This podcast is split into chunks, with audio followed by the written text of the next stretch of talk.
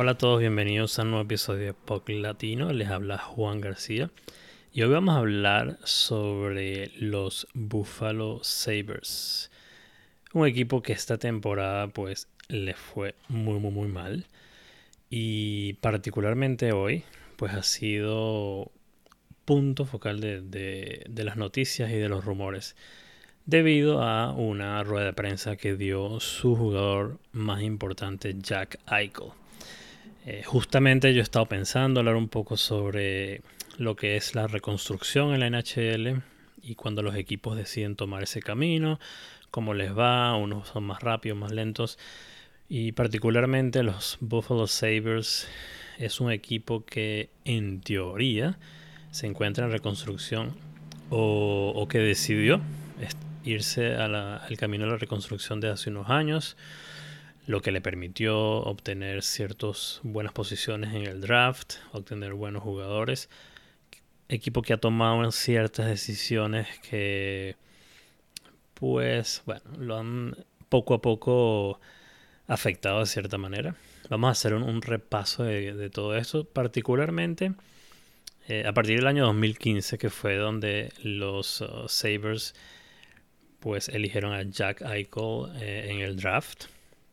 Y veremos cómo, cómo, bueno, quizás la historia trágica que, que está detrás de este, de este equipo. Bueno, todo partido del día de hoy, Jack Eichel como saben, es el jugador más importante de los Buffalo Sabres. Eh, pues es un jugador que fue elegido en el draft segundo overall. O sea, de segundo en el draft del año 2015 por el mismo equipo eh, de Buffalo. Y sin duda alguna, pues ha sido, es, representa una estrella en la NHL.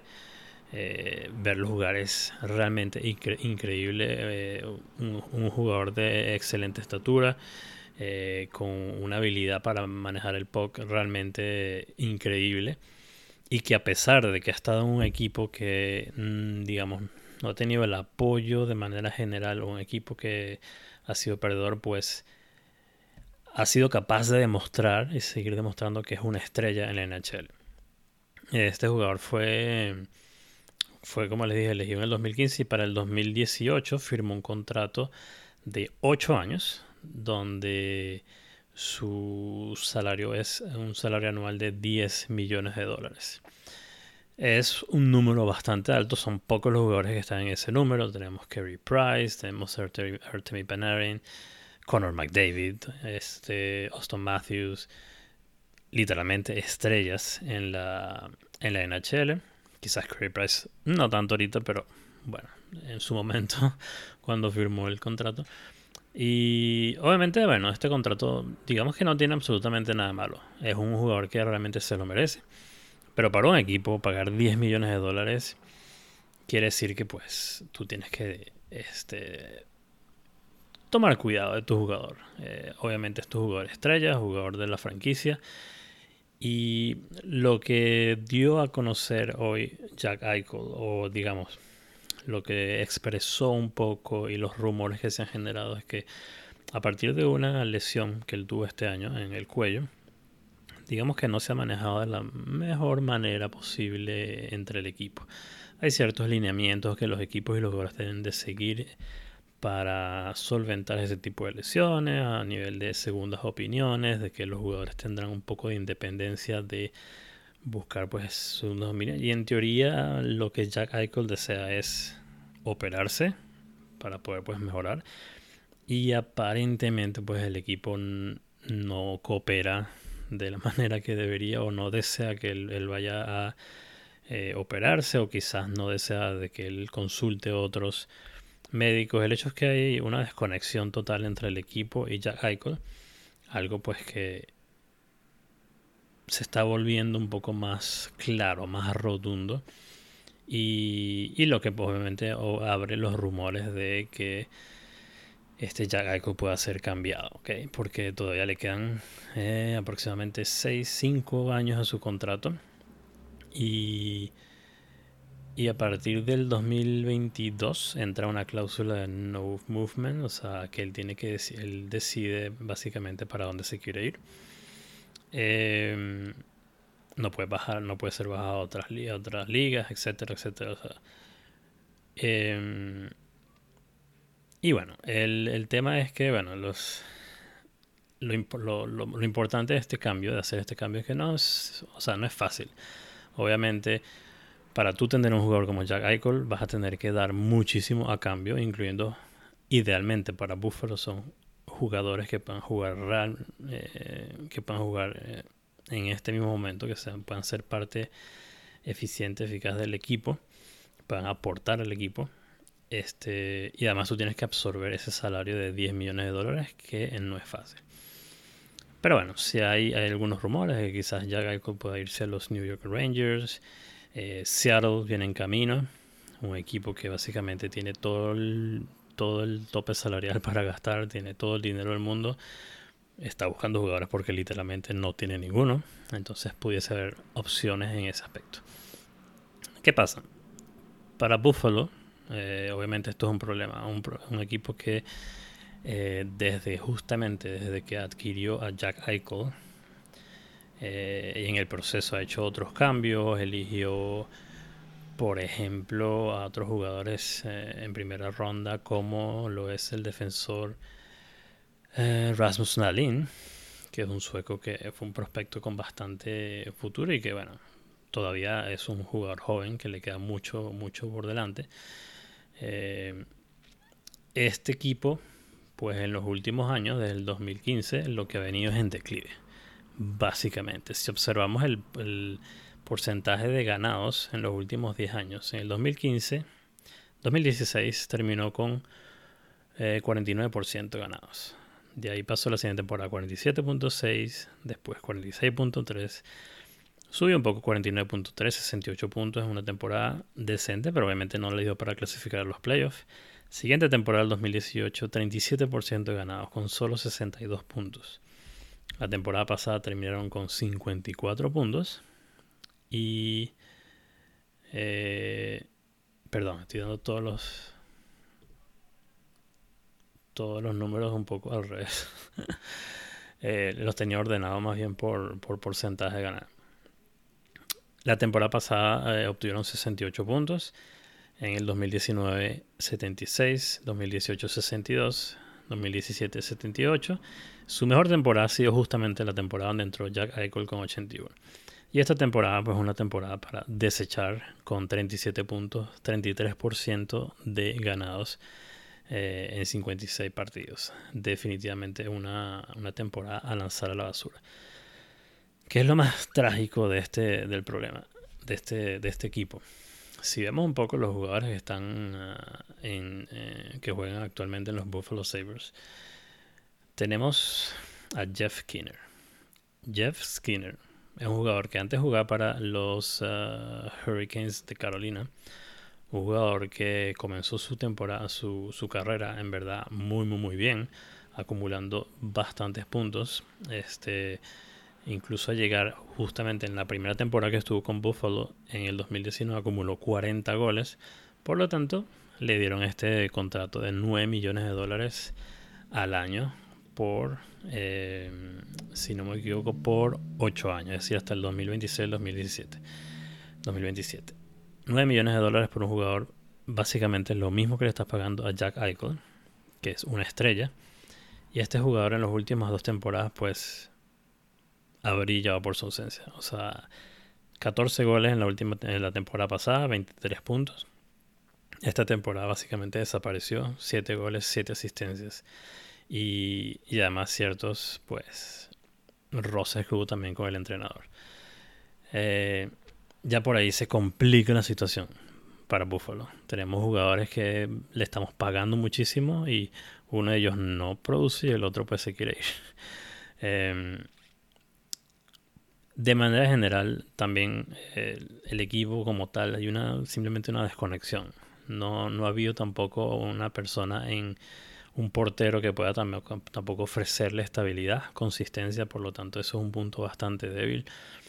Eh, su core o la mayoría de sus, de sus eh, defensores son defensores jóvenes o defensores realmente de, de la AHL, o sea, que realmente no ofrecen suficiente y si tu equipo ofensivo pues no produce como debería, eh, está, está realmente complicado.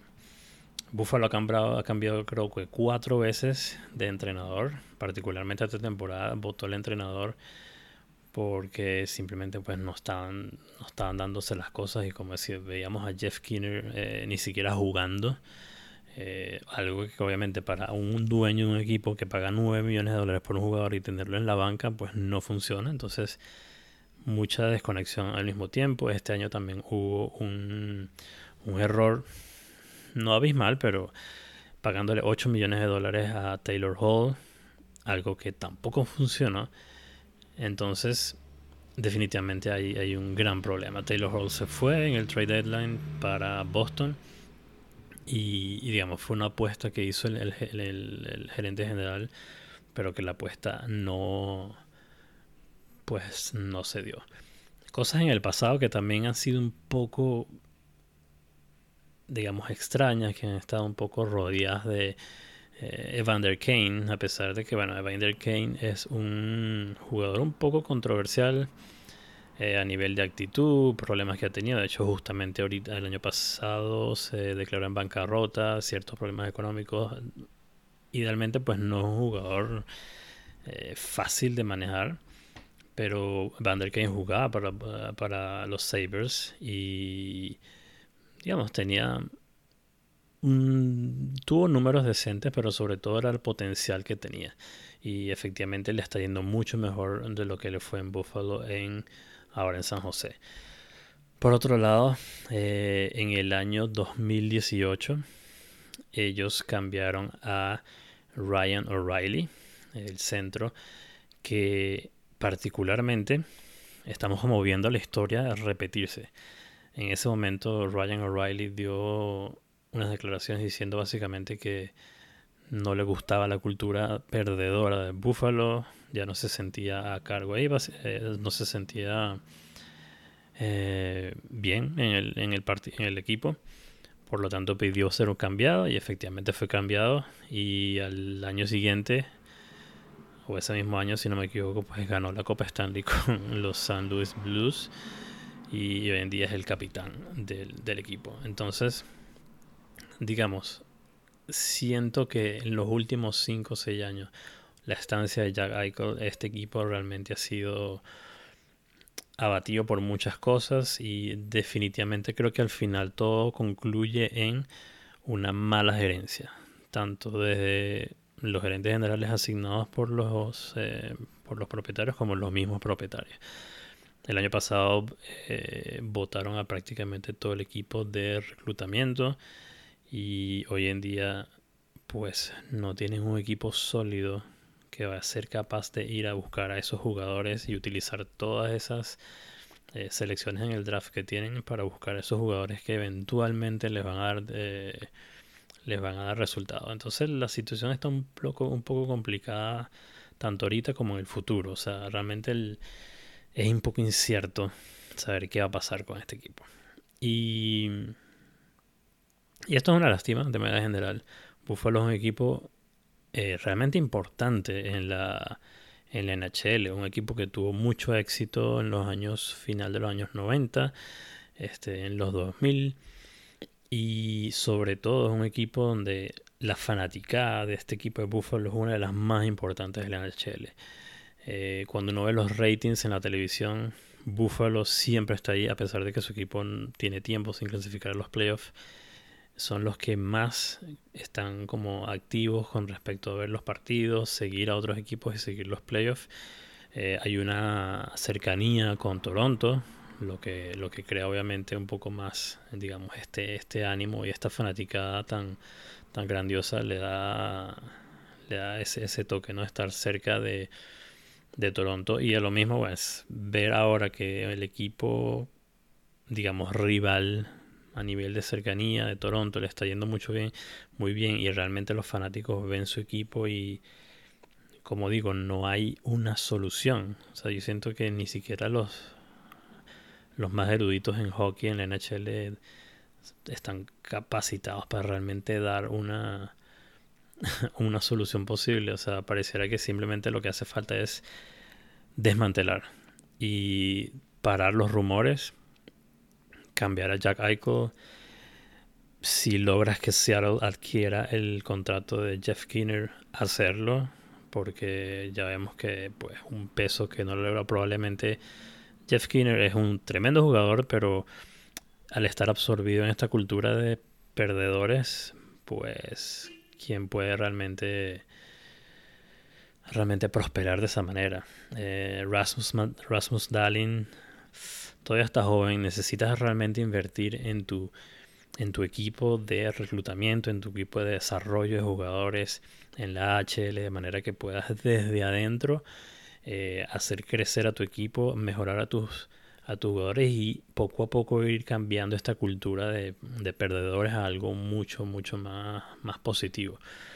Pero siento que tienen que tomar decisiones claras ahorita, eh, tanto a nivel de los jugadores como a nivel de gerencia, a nivel de equipo de reclutamiento y de entrenadores. Eh, siento que esa es la idea, pero bueno, ya, ya veremos qué hacen los, eh, los propietarios de este, de este gran equipo, los Buffalo Sabres. Es complicado, complicado y veremos mm, bueno, en qué desenlace ¿Qué desenlace tendrá la historia de Jack Eichel? Yo apostaría que sí, eventualmente va a ser cambiado. Eh, todo el mundo habla de los New York Rangers. Quién sabe si, si Seattle se lanza una, una ahí pues y, adquiere a este jugador. Veremos, veremos. Obviamente él tiene mucho poder en decisión y, y por otro lado también está lesionado, entonces habría que ver si su valor digamos, baja un poco más, por lo que tanto no le conviene a Buffalo. Quizás ellos deciden pues que él haga su recuperación, su cirugía, esperar un poco, un poco de tiempo más, ganar, eh, pues ver que él siga siendo, bueno, apostar de que él siga siendo el Jack Eichel de siempre en la próxima temporada y cambiaron el trade deadline. Mm, no lo sé, no lo sé, pero, pero digamos que yo siento que la solución está por ahí. Y bueno, esa es la historia del día de hoy y quería hablarle un poco eso sobre los uh, Sabres y su historia de, dolor prácticamente. Eh, entre otras noticias, eh, algunos entrenadores renunciaron. Rich, eh, Rich Tuckett de Arizona Coyotes y John Tortorella, el, el super aclamado y super pues flashy John Tortorella después de una gran, una gran carrera, digámoslo, con los Blue Jackets, eh, ha decidido o han decidido, entre comillas, simplemente separarse y no renovar su contrato. Eh, veremos para qué equipo lo veremos el año que viene y, y qué cosas pasará y veremos a quiénes va a estar sentando en la banca. este, porque bueno, John Tortorella es todo un personaje. Y, y bueno, ya pronto estamos cerca de los playoffs y estaremos discutiendo una vez que estén. Ya solamente quedan mis Montreal Canadiens que aparentemente parece que no, no se quieren decidir si ir o no a los playoffs. Este, de hecho, ahorita están jugando contra Edmonton. Necesitan obtener por lo menos un punto. Es lo único que hace falta. O que Calgary o Vancouver que lo tienen que perder. Pero ahorita, esto por supuesto, están perdiendo 3 a 2. Este, veremos. Es el último puesto que queda. Veremos si realmente se lo lleva los Montreal Canadiens. Yo creo que sí. No creo realmente que pierdan ese chance. Pero bueno, es un deporte y todo puede pasar.